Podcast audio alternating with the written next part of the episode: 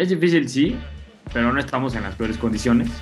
Es peor irle a Jacksonville, por ejemplo, es peor irle a Houston.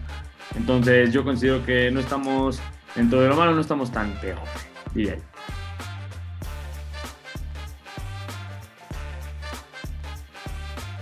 Hola, ¿qué tal amigos? Bienvenidos a otro episodio más de Amateurs, el podcast. El día de hoy estoy muy emocionada porque voy a hablar uno de mis temas favoritos, claramente porque es de mi equipo favorito de fútbol americano y es de Pittsburgh Steelers. Claramente no lo voy a hacer sola.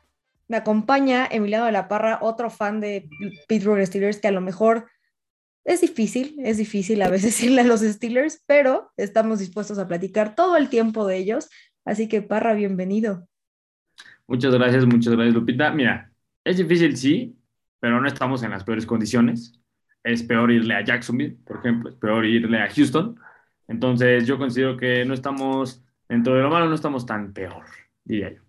Exactamente, me parece que, estás en lo correcto. Podría ser peor, podría ser peor. Ha habido momentos mejores y claramente habrá momentos peores. Esperemos que no sea pronto. Eh, te voy a hacer unas preguntas, son las preguntas que le hago a todos los invitados cuando llegan aquí. Y es que primero que me digas tus tres deportes favoritos, así el top tres.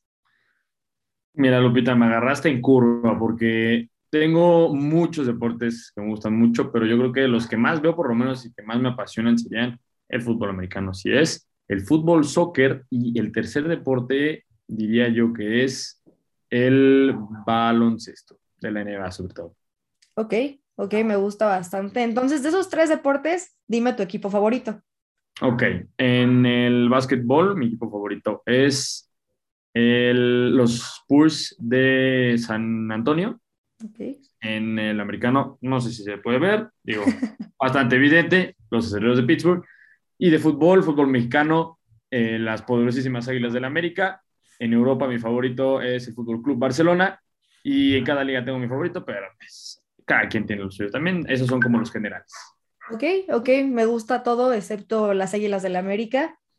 Creo que aquí se va a acabar el podcast, no puedo seguir esta conversación. No, no es cierto. ¿Y tu atleta favorito de cualquier deporte eh, histórico, actual, tu atleta favorito? Mi atleta favorito, muy buena pregunta. Está entre dos eh, del mismo deporte. Bueno, más bien, vamos a darle tres.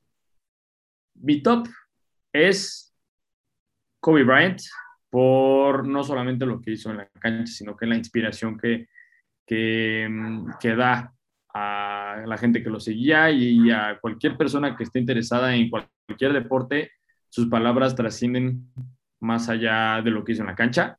Eh, está también Michael Jordan por ser el mejor jugador y para mí uno de los mejores atletas en toda la historia. Y también, de momento, claro que sí, Lionel Messi soy muy fan de Lionel Messi porque, pues bueno, para mí es el mejor futbolista que ha pisado la cancha. Entonces, esos son mis favoritos.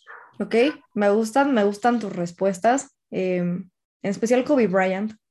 Eh, yo creo que a todos nos pegó su noticia, la, la noticia de su muerte bastante, bastante. Bien. Pero lo bueno es que tiene un legado y su familia está siguiendo el legado y de basquetbolistas están siguiendo su legado. Entonces, un saludito a Kobe Bryant, hasta donde sea que esté. Ahora sí, vamos a hablar de Pittsburgh. Primero que nada, ¿por qué, por qué le vas a Pittsburgh? ¿Por, ¿Por qué decidiste unirte a este equipo como aficionado? Qué gran pregunta. Mira, soy miembro de la banda de aficionados de los Steelers, como lo soy también de las Águilas del la América, por ejemplo, por mi familia. mi papá y mi abuelo son aficionados a estos deportes también, y estos son los equipos eh, a los que seguían. Y cuando yo estaba creciendo, me tocó ver a los Steelers campeones del Super Bowl en el 2008 contra los Cardenales de Arizona en el Super Bowl 43, que a partir de ese momento me volví eh, devoto aficionado del equipo de Pittsburgh. A partir de ahí sale mi, mi fandom por este equipo. Ok, sí, yo no me acuerdo la verdad de ese Super Bowl, todavía no seguía el americano, yo sabía que existía el Super Bowl y que existía la NFL, mi papá sí lo seguía, pero mi papá es aficionado a los vaqueros.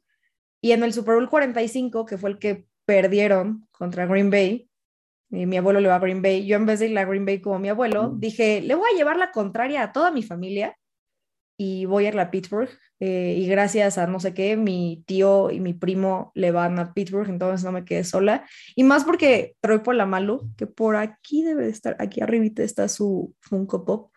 Troy Polamalu lo vi y tenía chinos y antes se me esponjaba muchísimo más el cabello. Entonces mi tío me decía, ¿cómo es que eres Troy Polamalu por tu cabello? Y mi papá también me molestaba. Entonces yo solo dije, pero Troy Polamalu es muy bueno. Entonces ya de ahí no me pudieron sacar de ir a Pittsburgh. Yo creo que mi papá se pudo haber esforzado más en jalarme con los vaqueros, pero qué bueno que no lo hizo porque creo que sufriría más que como sufro con Pittsburgh. Definitivamente. Em, ¿Tu jugador favorito de Pittsburgh eh, histórico? ¿En este momento o en la historia? Historia. ¿Histórico? Ok.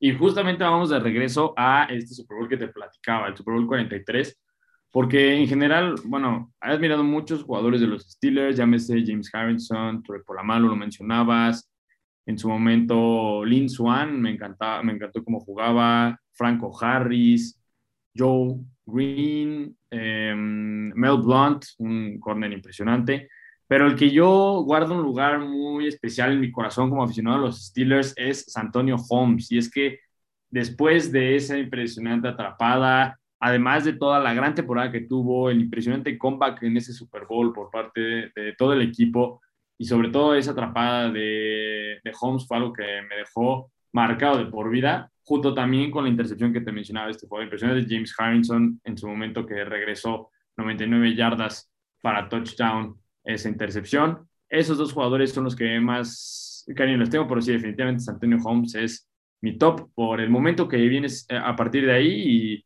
y lo que ha venido después?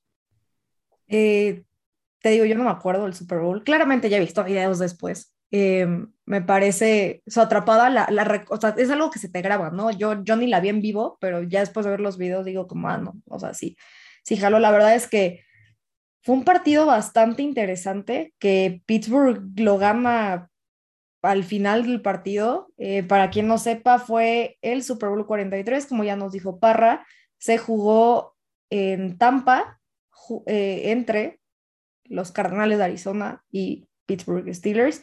Claramente Steelers siendo el último Super Bowl que han ganado, desde ahí pues, no los hemos podido ver otra vez en un Super Bowl, desafortunadamente, pero fue un partido bastante interesante. Y pues Ben Roethlisberger sigue en el equipo desde aquel entonces. Ben Roethlisberger en ese entonces en su prime. Pero... Eh, lo mencionas, eh, es muy importante este, este jugador porque ahorita lo vamos, yo creo que vamos a hablar un poco más cerca de él y de ciertos problemas que está teniendo en estos momentos. Pero sí, Ben Roethlisberger fue, eh, o sigue siendo más bien una leyenda del equipo por los dos Super Bowls que obtuvo. Recuerdo también que obtuvo el Super Bowl 40 eh, como primera campaña de titular que tuvo en la NFL, acompañado de Jerome Bettis. Entonces, Después en este Super Bowl hizo el maravilloso comeback que vimos contra los Cardenales de Arizona. Entonces, en realidad es un jugador espectacular, pero estábamos teniendo ciertas circunstancias, ciertos problemitas esta temporada con él. Eh, ya tiene ahorita 39 años, ya está grandecito, pero estamos en ciertos problemas en este momento. Sí, o sea, ahorita probablemente no esté en su mejor momento, pero en aquel entonces sí lo estaba. Fue el coreback más joven en ganar un... Ah, bueno, hasta el día de hoy es el coreback más joven en haber ganado un Super Bowl. Patrick Mahomes no se lo pudo quitar y yo lo agradezco porque al menos le queda eso a Ben Roethlisberger. Pero me parece, hablando ya de temas más actuales, yo en mi opinión siento que ya, ya desde hace un año era hora de que pasara la batuta o de que al menos Pittsburgh dijera, ok, te dejamos este año, pero vamos a traerte un coreback joven que no sea Mason Rudolph, porque Mason Rudolph está demostrado que tiene altos y tiene bajos. Traer un coreback joven y decir, ok, Ben Roethlisberger, enséñale el sistema a, este siguiente coreback. Yo siento que eso debió haber pasado hace un año, pero como está Mike Tomlin y el resto del equipo aferrado, o sea, que Ben Roethlisberger todavía es el líder, y sí, sí lo es, siento que está afectándole más a Pittsburgh de lo que le está ayudando. Mira, yo creo que para empezar, esto sale a partir de que los jugadores que llegaron, los corebacks que llegaron para, digamos, suplir a los Lisberger o ser sus, sus backup durante un tiempo y después eventualmente ser el, el, que estuviera en su lugar. Yo creo que hay que tomar en cuenta que no han sido lo que se esperaba. Sobre todo Mason Rudolph, un jugador que fue salido de la Universidad de Oklahoma State University. La, exacto, OSU. Eh, sí, la que es naranjita, ¿no? Sí, naranjita, así es. Eh, creo que son Cowboys también. Era el que más prometía dar algo para que, demostrar algo para que dijéramos, ah, ¿sabes qué? Este va a ser el que dé los siguientes pasos en, la, en el camino de los, de los Steelers y supla a Ben Roethlisberger. No pasó así. A final de cuentas, Mason Rudolph no es, ya lo demostró, no es un jugador de calibre de titular en la NFL, por lo menos por las actuaciones que le hemos visto durante toda su carrera en lo que lleva de la NFL. Y también Josh Dobbs tampoco se demostró como un gran eh, jugador para poder iniciar en este puesto. Se agarró a Dwayne Haskins en la, eh, pretemporada para ver qué podía hacer, pero tampoco es como que vayas a darle el peso de todo el equipo a este joven jugador. Entonces yo creo que por eso de momento también es que no se ha cambiado a Ben Roethlisberger, pero yo difiero un poco en este sentido porque no creo que ya haya acabado la era de Roethlisberger todavía. Te voy a decir por qué. Después de la temporada pasada, tenemos que entender que fue una gran temporada para Roethlisberger a pesar de tener 38 años tuvo 3.805 yardas aéreas, que es uno de los mejores números que ha tenido en toda su carrera, dentro del top 10 de, toda su carrera.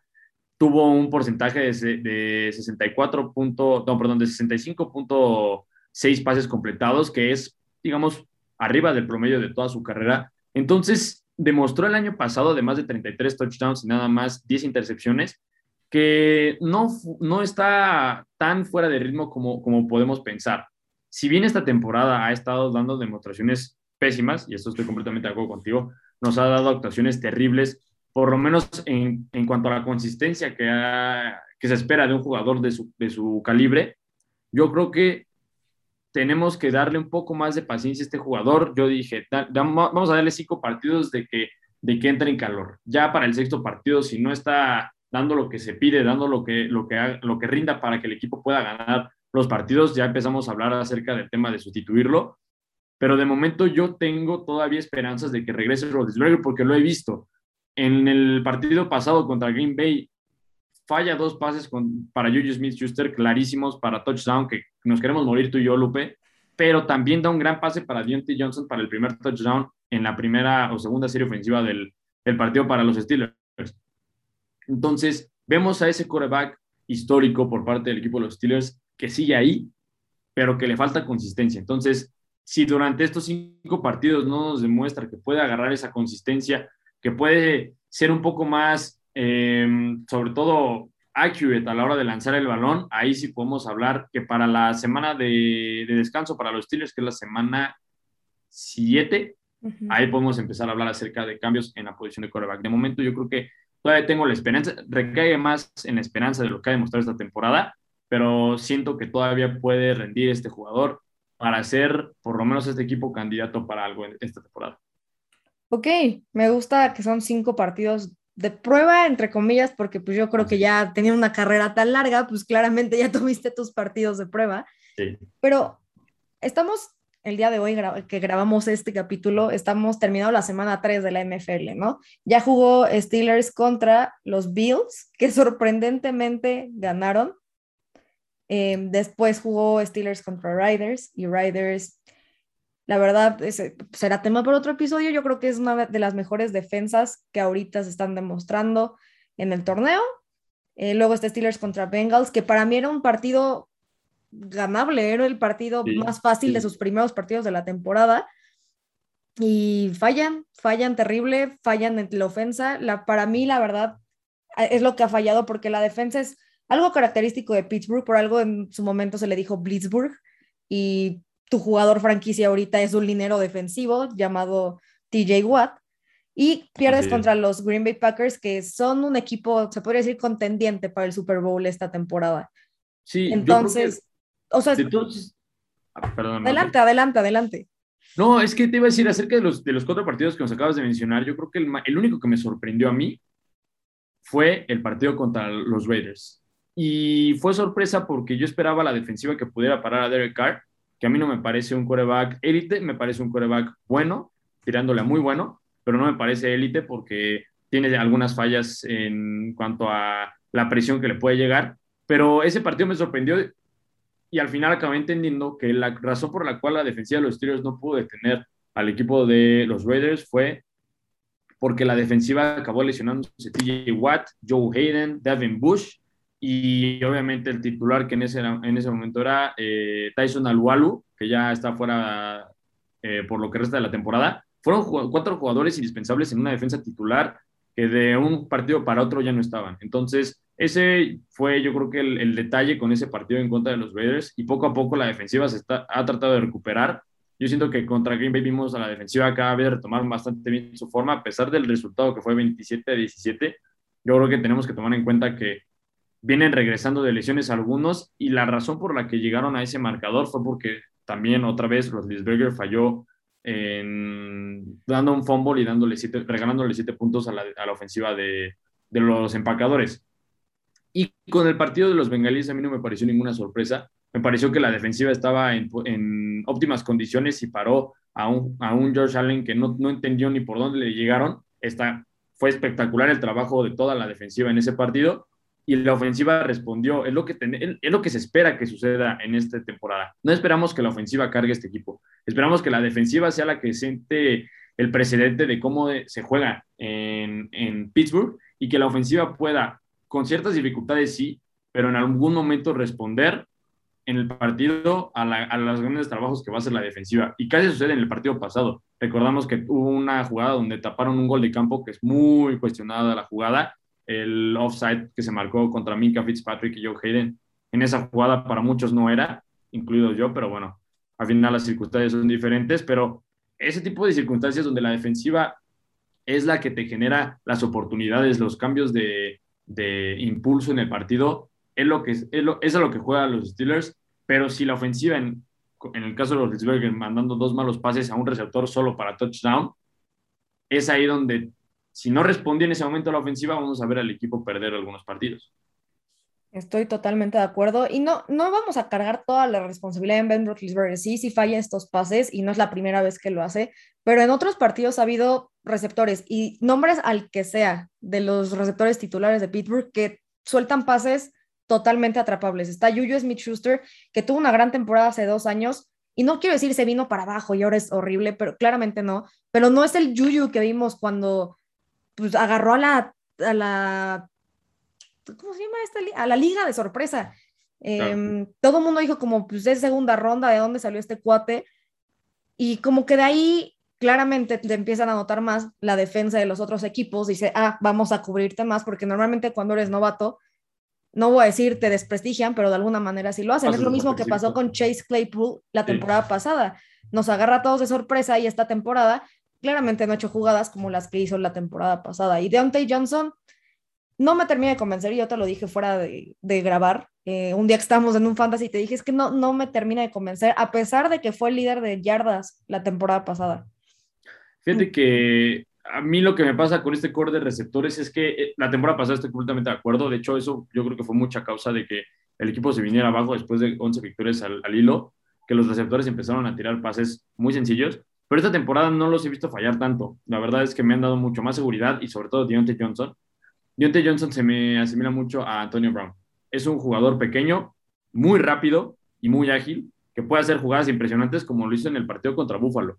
Una atrapada de touchdown impresionante en, la parte de atrás de la zona de anotación que pocos jugadores pueden realizar. Deontay Johnson tiene calibre para ser un receptor élite, pero lo único que le falta es que Rodríguez esté no necesariamente al 100 porque ya no lo podemos ver al 100 en esta, en esta etapa de su carrera, pero con un 80-90% de por lo menos buenos pases para que pueda lucirse porque es un gran receptor. Y en general el core de receptores de los Steelers es fabuloso. O sea, eh, no es el mejor de la liga porque Rodríguez no les has pasado bien, pero tienes a Chase Claypool, a Deontay Johnson, a Juju Smith-Schuster, a James Washington, a Ray McLeod. Todos estos jugadores son súper súper seguros para, para atrapar el balón y son muy ágiles para quitarse rivales de encima. Lo que pasa también es que la línea ofensiva no está ayudando mucho a que Rotisberger le, le dé tiempo de, de, pasar el balón. Yo creo que ese es un punto importante también. La línea ofensiva no le está dando tiempo de que se pueda mover un poco más y extender las jugadas como lo hacía antes, pero eso va a acabar provocando que el equipo tenga que ajustar un poco más la estrategia y decir, ¿sabes qué? Te tienes que hacer el balón antes de los tres segundos porque si no te van a estar golpeando. Y yo creo que eso es lo que muchos equipos hacen con, con quarterbacks grandes. Lo vemos con, lo vimos con Drew Brees, lo vimos con Aaron Rodgers, con Philip Rivers, con Tom Brady. Son jugadores que ya no retienen tanto el balón, ya buscan el, receptor, en, sobre todo en jugadas cortas o alguna sorpresa para arriba, pero no buscan extender las jugadas porque ya no, físicamente no les alcanza para hacer eso y además corren en peligro de que se lesionen mucho más fácil. Y fue lo que le pasó a Ben Roethlisberger hace tres temporadas, que en una jugada que extendió eh, el tiempo termina lesionándose el codo y estando fuera de la temporada. También recordar que la línea ofensiva de esta temporada es nueva relativamente. Eh, se fueron veteranos de años.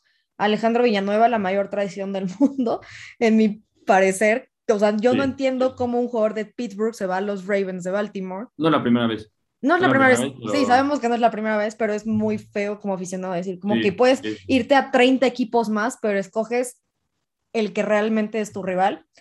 Eh, tienen a Kevin Dodson, que fue novato la temporada pasada. Muy bueno. es muy bueno. Su centro, Kendrick Green. Novato. Trey Turner. Eh, seis veces Pro Bowl. Eh, él se puede decir que es como el líder de esa línea ofensiva. En cuanto a experiencia, sí, definitivamente. Ajá y a Chukuma o Corafor, perdón, no sé, no sabemos pronunciar aquí. Y por el, otro track es Dan Moore, que me parece también es novato. Muy bueno. Eh, son, o sea, son jugadores buenos, en papel son buenos, pero claramente, como tú dices, tienes que darles un periodo de prueba de alguna manera. Y más porque su, su, labor es de las más importantes.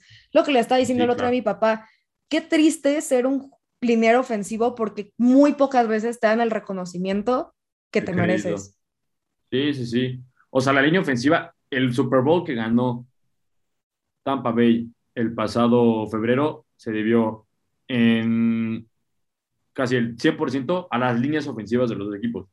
Tanto la de Tampa Bay, que le dio todo el tiempo del mundo a Tom Brady de hacer lo que quisiera, como la de, la de Kansas City, que no le dio chance a Patrick Mahomes de quedar separado en una sola jugada durante todo el Super Bowl. Lo que sucede con esta línea ofensiva es que a mí me gusta, pero como lo dices, son novatos, son jóvenes, apenas acaban de empezar a jugar juntos y tienen que agarrar ritmo. Ojalá puedan para esta temporada agarrar el ritmo que se necesita y sobre todo porque falta un jugador crucial, sobre todo como líder del equipo, eh, no tanto como por las actuaciones que ha tenido, porque no ha sido titular, solo fue titular en dos encuentros la temporada pasada, pero se lesionó y es Zach Banner. Es el famoso eligible receiver de los Steelers que fue muy famoso la temporada del 2019, creo que fue porque siempre lo mencionaban a él como el receptor elegible. La cuestión con este jugador es que es un líder para todos los jóvenes dentro del terreno de juego, nada más que no ha podido jugar en esta temporada porque estaba lidiando con una lesión. Ya regresó del, del escuadrón de prácticas, ya pasó al roster de 53 y está enlistado como eh, como reserva de lesión y tienen 21 días a partir de que salió, que fue la semana pasada, para que pueda, para que juegue un snap en la NFL y pueda reactivarse para la presente temporada, que es muy probable que lo haga. Yo creo que eso va a ayudar a solidificar un poco más esta línea ofensiva, pero no va a hacer que le den cinco segundos a Ben Roethlisberger. O sea, eso lo tiene que entender muy bien Ben. Si bien la llegada de Banner puede ayudar mucho como a, a motivar a este joven grupo de jugadores, no va a provocar que sea el mejor, la mejor línea ofensiva que hay en la liga. Entonces, sí tenemos que esperar a que regresen los lesionados, pero también tienen que empezarse a hacer la idea a Roethlisberger de que tiene que deshacerse mucho más rápido del balón de lo que lo está haciendo. En algunos snaps lo hace bastante bien, en otros, sobre todo en el partido contra los bengalíes, no soltaba el balón. Este, en esta ocasión, el único vez que no soltó el balón a tiempo fue el fumble que, nos, que costó carísimo al equipo, pero como que ya está entendiendo un poco más la dinámica que tiene que llevar a cabo, además de que empezaron a mover muy bien la, la ofensiva el, el, partido contra los Packers el balón, yo creo que nos da vestigios de lo que podría llegar a ser esta ofensiva una vez empiecen a consolidar más y empiecen a trabajar mejor en grupo. Ok, estoy totalmente de acuerdo. Y no hemos hablado de alguien muy importante para la ofensiva, nuestra primera selección del draft de este año, eh, nuestro querido Najee Harris. Sí, sí. Eh, claramente también necesita tiempo para adaptarse. El, el, primer encuentro creo que se mencionó su nombre dos veces, tres veces. Y le dieron el, balón un buen de veces. O sea, estaba leyendo el único jugador que jugó todos los snaps del partido ofensivos, claramente. La primera semana. Sí, sí, sí. Pero aún así no se notó. Parecía que no era Najee Harris, el Najee Harris que saltó a un jugador en las semifinales de, del campeonato colegial.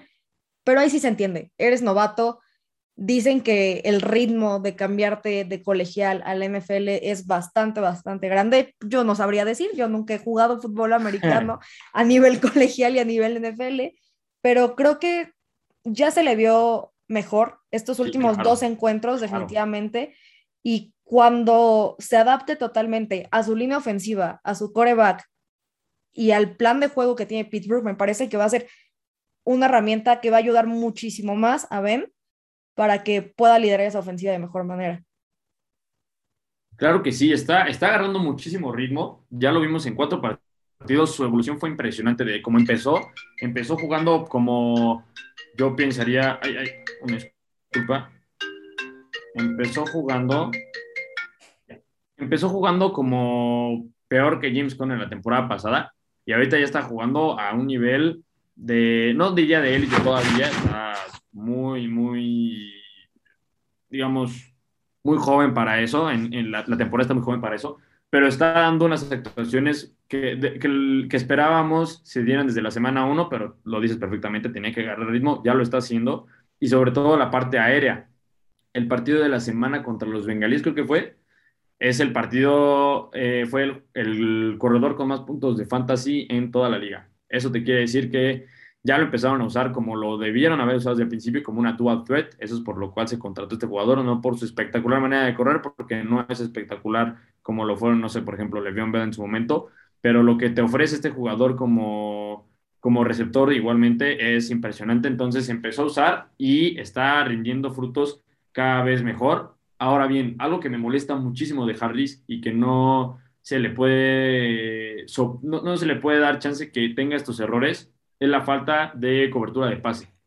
En el partido pasado contra los Green Bay Packers, tuvo que entrar Kellen Ballage, el tercer, el tercer corredor de los Steelers, a suplir a Najee Harris en los momentos que se pasaba el balón para proteger a Big Ben dentro de la, dentro de la mm, bolsa porque no es bueno para bloquear. De momento no tiene la habilidad para bloquear que es fundamental para un corredor poder ayudar a su coreback en esas instancias.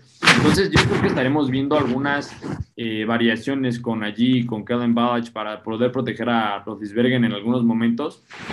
Eh, a final de cuentas, van a beneficiar sobre todo para que, para que no sea tan predecible lo que pueda hacer el equipo de Pittsburgh, que yo creo que mejoró un poco su, su libro de jugadas del año pasado a este. Yo siento que está un poco más actualizado. Hay cierta eh, mayor variedad, sobre todo en la, en la, cuestión de la carrera. Siento que están pasando mucho más y eso es precioso. Todos queríamos ver que corrieran más el balón, pero necesitan eh, seguir por esta línea y lo mismo. Todo depende de que Rotisberger pueda hacer bien el trabajo que se le otorga, que es lanzar los pases.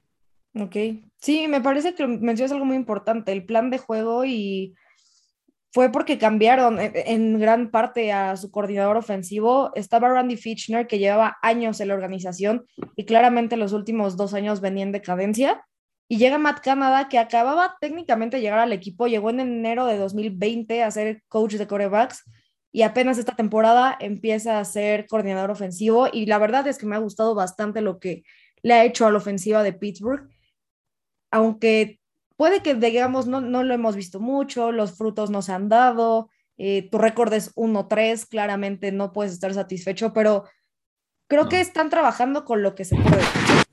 Ay, escuché un ruido, creo que fue tu mic. Disculpa, sí, eh, yo creo que sí están, están trabajando con lo que se puede y debería rendir frutos el, el esfuerzo del equipo en general, sobre todo la parte defensiva, pero como yo regreso a lo mismo, siento que no el equipo depende de Ben Roethlisberger, pero sí la ofensiva por lo menos. Yo le he hecho la culpa a Roethlisberger, no tanto de, la selección de jugadas, porque si bien, y esto fue muy cuestionado, se jugaron como tres, cuatro veces cuarta oportunidades que fueron elecciones de jugadas pésimas, pero esta circunstancia a la que llegaron los Steelers en el partido contra Green Bay de tenerse la que jugar en cuarta oportunidad, surge a partir de la inhabilidad de los Roethlisberger de poder dar los pases necesarios para los touchdowns que se vieron los dos de Yuyu, inclusive uno cerca de anotar en el tercer cuarto a Dionte que lo voló. O sea, este, este tipo de circunstancias acaban provocando que llegues a tener que jugártelas en cuartas oportunidades. Y sí, se vieron malas elecciones de jugadas que se tienen que mejorar, pero empezando porque el plan de juego no estaba en que probablemente iban a tenerse la que jugar en cuarta, tenemos que empezar a planear los, el, el head coach, sobre todo Mike Tomlin y Matt Canada, tienen que ponerse a pensar primero en que Rodlisberger tiene que cumplir con su chamba, tiene que cumplir con la parte que se le otorga, sobre todo en, ser mucho más preciso con este tipo de pases y posteriormente empezar ya a pensar en la cuestión de jugadas mucho más circunstanciales, los terceros y largos, eh, cuartos y cortos. Este, este, tipo de jugadas sí se tienen que mejorar, se tienen que, que, pulir mucho más en la selección de jugadas, pero empezando porque no se llegue a esas circunstancias con que Rodisberger mande buenos pases. Totalmente de acuerdo. No vamos a cargar toda la culpa a Ben, pero gran parte de la culpa sí la tiene él. Por lo menos el partido pasado. Definitivamente. 100%. Y, y, la verdad es que para mí Pittsburgh no tiene un calendario fácil y no es como antes decíamos, ok, al menos la división la tienes ganada porque pues claramente había una historia de que Pittsburgh era el mejor de su división. Los Browns tenían este esta maldición de alguna manera de draftear a jugadores y que le saliera mal. Eh, creo que Baker Mayfield rompe esa maldición y luego llega Miles Garrett y se empiezan a reforzar y hacen la competencia de la división más interesante, porque están los Ravens que le hacían competencia a Pittsburgh, pero ahora los Browns también le hacen competencia a Pittsburgh y los Bengals no se podían quedar atrás, claramente. Eh, draftean a Joe Burrow, luego llega Jamar Chase, que me parece se ha adaptado bastante bien a las circunstancias del NFL. Entonces, su división no es como antes, que decíamos, bueno, nos puede ir mal, pero la división la tienes ganada y si ganas tu división automáticamente tienes playoffs. Me parece que es el primer año en mucho tiempo que Pittsburgh se puede quedar fuera de playoffs si no ajustan de manera adecuada. Como tú dices, todo lo que hemos mencionado, que Ben deje de ser tan inconsistente, que la línea ofensiva se adapte, que Najee Harris se adapte, que la defensa igual, ha la defensa ha tenido errores, en mi, defensa, en mi opinión, bastante grandes eh, de cobertura. En especial la, la secundaria ha tenido bastantes errores y no creo que sea por inexperiencia. Tienes a Minka Fitzpatrick, tienes a Joe Hayden, eh, regresó, ¿cómo se llama? Devin Bush, de su lesión de la temporada pasada. TJ Watt se lesiona al principio eh, y ha, estado luchando con sus lesiones de, de, la ingle desde la temporada pasada, pero no tienes una defensa mala. Y para mí, si no tienes una defensa mala, la gente dice la ofensiva gana partidos, la defensa gana campeonatos y yo estoy totalmente de acuerdo. Em, creo que la defensa también tiene que empezar a trabajar un poco en sus errores, que son inaceptables, me parece, a estas alturas. Estoy completamente de acuerdo contigo. Hay ciertos errores que se tienen que pulir mucho más en la defensa.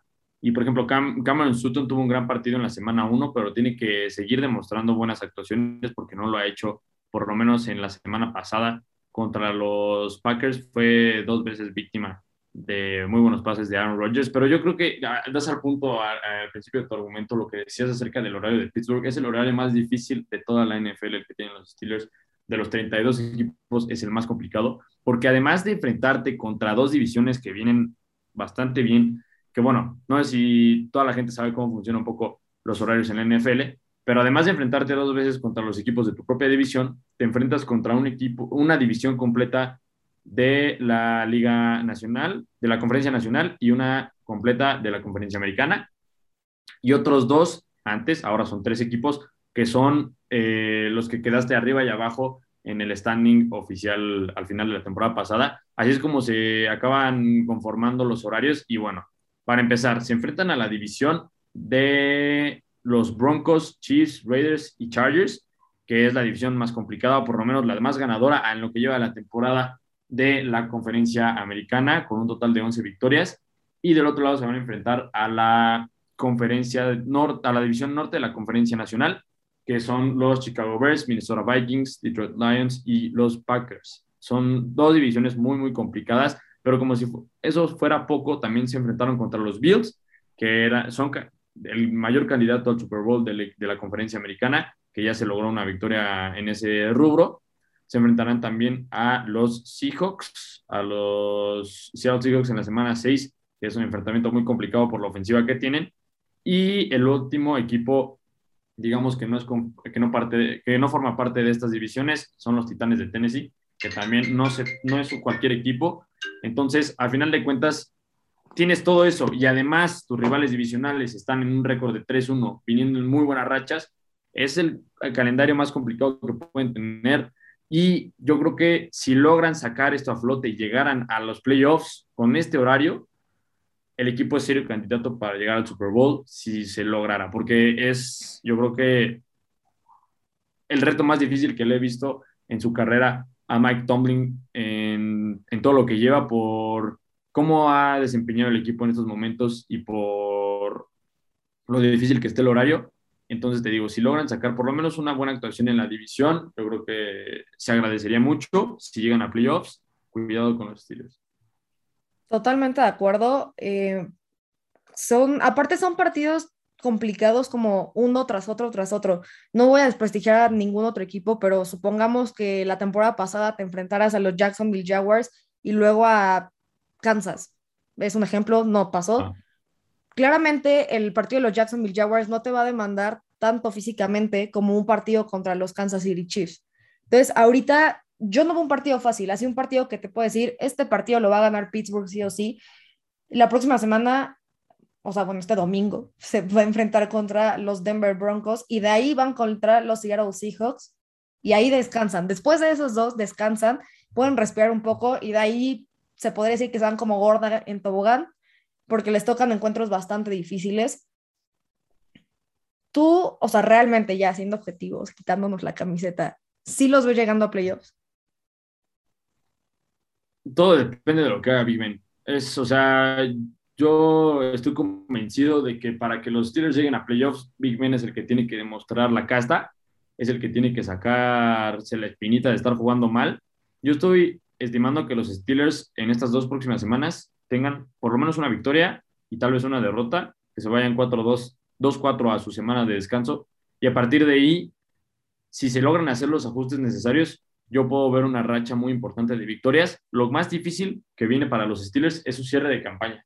Los últimos tres partidos son contra los jefes de Kansas City, contra los Browns de Cleveland y contra los Ravens. Ese es el cierre más difícil que han tenido los Steelers en las últimas temporadas, porque generalmente cerraban contra los Bengals o los Browns, que, que estaban muy fáciles en ese momento y ahorita están cerrando contra los dos mejores rivales divisionales que tienen y uno de los mejores equipos de toda la NFL. Entonces, yo creo que a partir de que se, acabe la semana de descanso van a ir contra los Browns, que se puede ganar ese partido. Los Bears, los Lions y los Chargers son eh, relativamente sencillos esos partidos por sobre todo contra la división del norte, esos son los dos equipos más celebles en, ese, en esa división de momento. Los Chargers son un equipo complicado definitivamente, pero regresas contra los Bengals, que ese equipo, bueno, digamos, tiene cierta rivalidad, además de que vas a, hacer, vas a jugar por la revancha y siento que se puede ganar. Después vas contra los Ravens, Vikings y Titans. Yo creo que también un, uno donde son dos no tan complicados, uno muy complicado que van a ser los Ravens por la historia en general. Yo creo que es lo más importante y luego viene el cierre de campaña que te platicaba. Eh, te digo, todo depende de lo que haga Big Ben. Si te diera estadísticas, estoy un 30% convencido de que pueden llegar a playoffs, pero no, no pierdo la esperanza porque sé que este equipo tiene muchas, muchas cualidades, sobre todo en la parte defensiva, que a mí es lo que más me gusta, que pueden dar eh, el ancho si nuestro quarterback hace lo suyo. Totalmente de acuerdo. Y aparte recordar que los partidos divisionales, en especial eh, contra, bueno, no, no voy a decir en especial con algún equipo, contra los tres equipos son más físicos de lo normal, de alguna manera. Eh, la desafortunada lesión que tuvo Ryan Shazier fue justamente en un partido contra los Bengals, eh, en una tacleada que parecía inofensiva, eh, para quien no sepa, Ryan Shazier era el linebacker, el líder de la defensa en ese momento. Taclea, una taclea que la ves en video y dices, es una tacleada normal, la que hacen todos los días, eh, pero su cuello se dobló de una manera extraña y estuvo paralítico unos días. Ahorita afortunadamente ya camina, pero ya no volvió a jugar fútbol americano nunca. Em, fue igual en el partido donde Juju Smith Schuster em, taclea y se le para encima a uno de los bengalíes. Eh. Montes claro que sí, gran em, jugada. Igual, Antonio Brown una vez salió del partido de los Bengals, o sea, solo de los Bengals, en un partido de, creo que fue, no sé si fue Wildcard, sí, creo que fue Wildcard, contra los bengalíes, sale con una contusión al final del partido por este mismo jugador que al final taclea a Yuyu, o sea, tienes mucha razón en eso. Y a partir de ahí surgen muchas lesiones para los Steelers. Mason Rudolph también en la temporada que Ben se lastimó, en un partido que contra los Ravens. No, ah, bueno, contra los, Browns, Browns. un cascazo, pero contra los Ravens se contusiona y deja de jugar dos semanas. O sea, ah, estos, yo creo que es de la división más física que puedes encontrar en el NFL, definitivamente. Ese es rough football en su máxima expresión. Y va a ser un horario muy, muy complicado para los Steelers, la verdad. Sí, y creo que también su defensa tiene que ponerse la camiseta en especial partidos, por ejemplo, contra los Chargers, el día de ayer jugaron y la verdad lo que está haciendo el nuevo head coach con Justin Herbert y el resto de su ofensa es algo bastante, bastante notable. Ya le ganaron a Kansas, ellos se van a enfrentar otra vez, pero sí me parece que es un horario bastante difícil. Yo confío en que vamos a llegar a playoffs, aunque sea en ronda de comodín, porque también recuerda, tenemos un partido extra esta temporada, eh, se, se, alargó la temporada un partido ah, más, entonces ya no pueden quedar eh, mitad perdidos, mitad ganados, ahora es o temporada ganadora o temporada perdedora.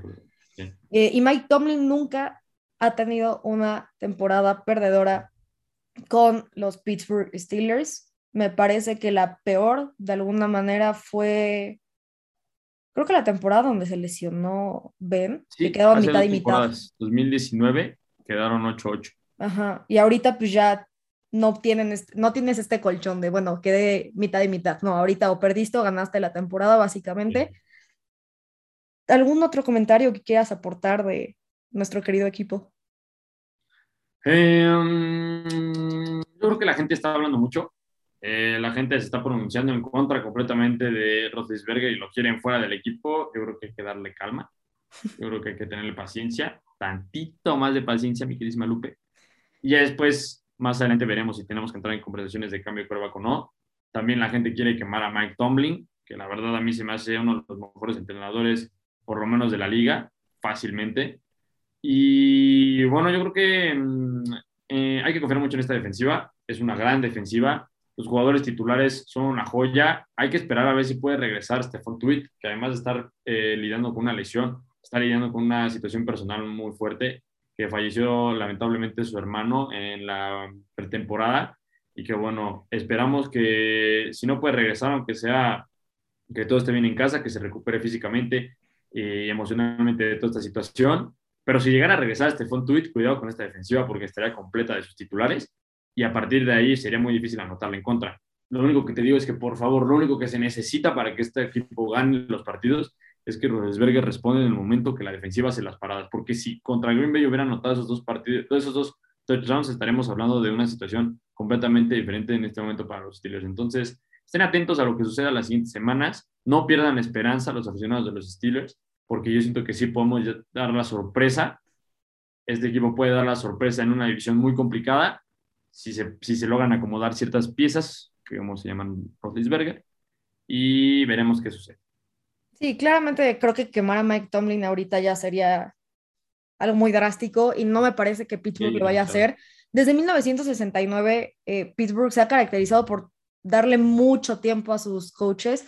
Desde 1969 han tenido solo tres eh, coaches. De 1969 a 1991 fue Chuck Noll. Eh, de 1992 al 2006 fue Bill Coward. Y en el 2007 llegó Mike Tomlin. Entonces, se puede decir que no ha cumplido su plazo con los Steelers y no creo que se vaya a ir próximamente y en mi opinión no me gustaría. Me parece que es algo muy bueno lo que hace con el equipo. Entonces, pues sí, la verdad yo, yo espero que se puedan colar ahí a la ronda de comodín.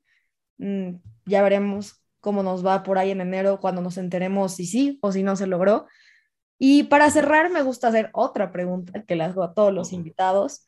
Y es algo, me, me gusta que, que, los deportes emocionan a la gente y así. ¿Cuál ha sido tu evento deportivo o tu momento deportivo favorito? Así que recuerdes y te ponga la piel chinita o te encante recordarlo. Eh, tengo dos. dos, dos, dos muy, uy, que los tengo perfectamente guardados en mi memoria,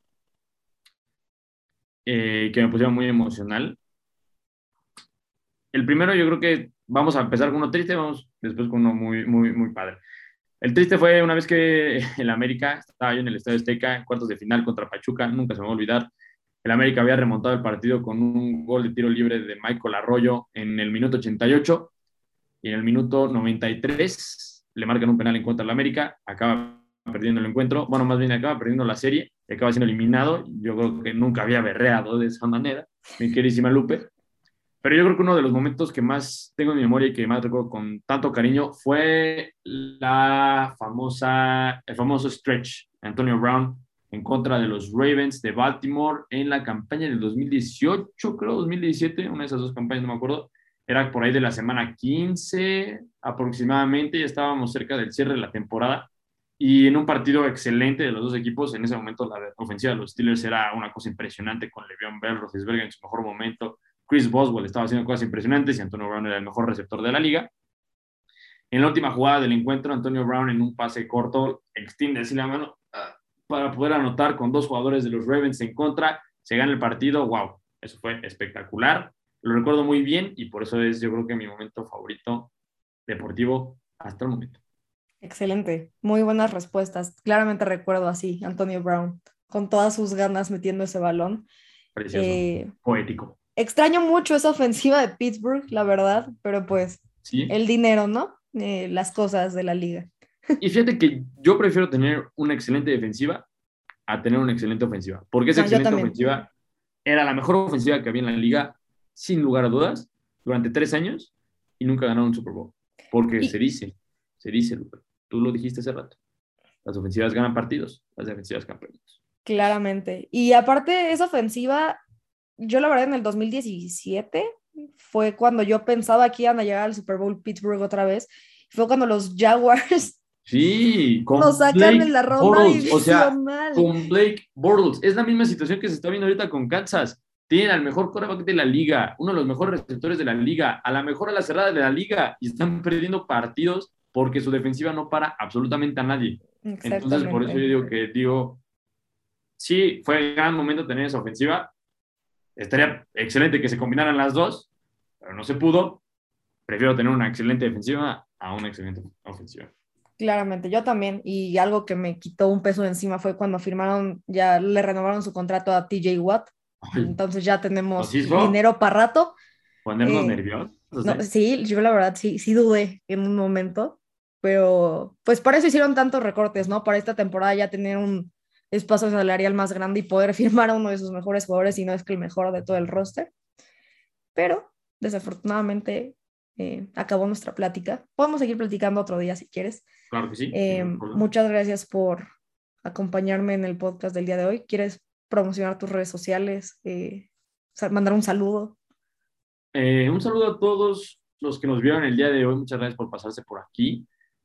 para mis redes sociales, bueno, pues si quieren seguir acerca de opinión deportiva, eh, en Twitter me pueden seguir en arroba de la parra de por uno. Siempre pongo como pues comentarios acerca de situaciones, ahí está, lo pueden ver.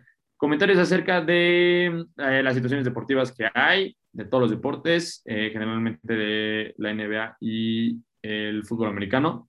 Ahí me ven todos los fines de semana muy atentos, muy atento en Twitter. Y también me pueden seguir un podcast que tengo ahí guardado, el vestidor-mx. También por ahí se pueden dar una vuelta si gustan. Y no, muchas gracias por la invitación, Lupe. La verdad es que me pasé a todo dar hablando de, las penas que estamos teniendo esta temporada, pero de la esperanza también que tenemos para lo que pueda venir en, vaya que la mejor época del año, diría. Estoy totalmente de acuerdo. Muchas gracias a todos por escucharnos. Esto fue Amateurs del podcast. Y recuerden, Pittsburgh va a estar en los playoffs esta temporada. Lo escucharon aquí primero. Aquí primero, claro que sí. Adiós.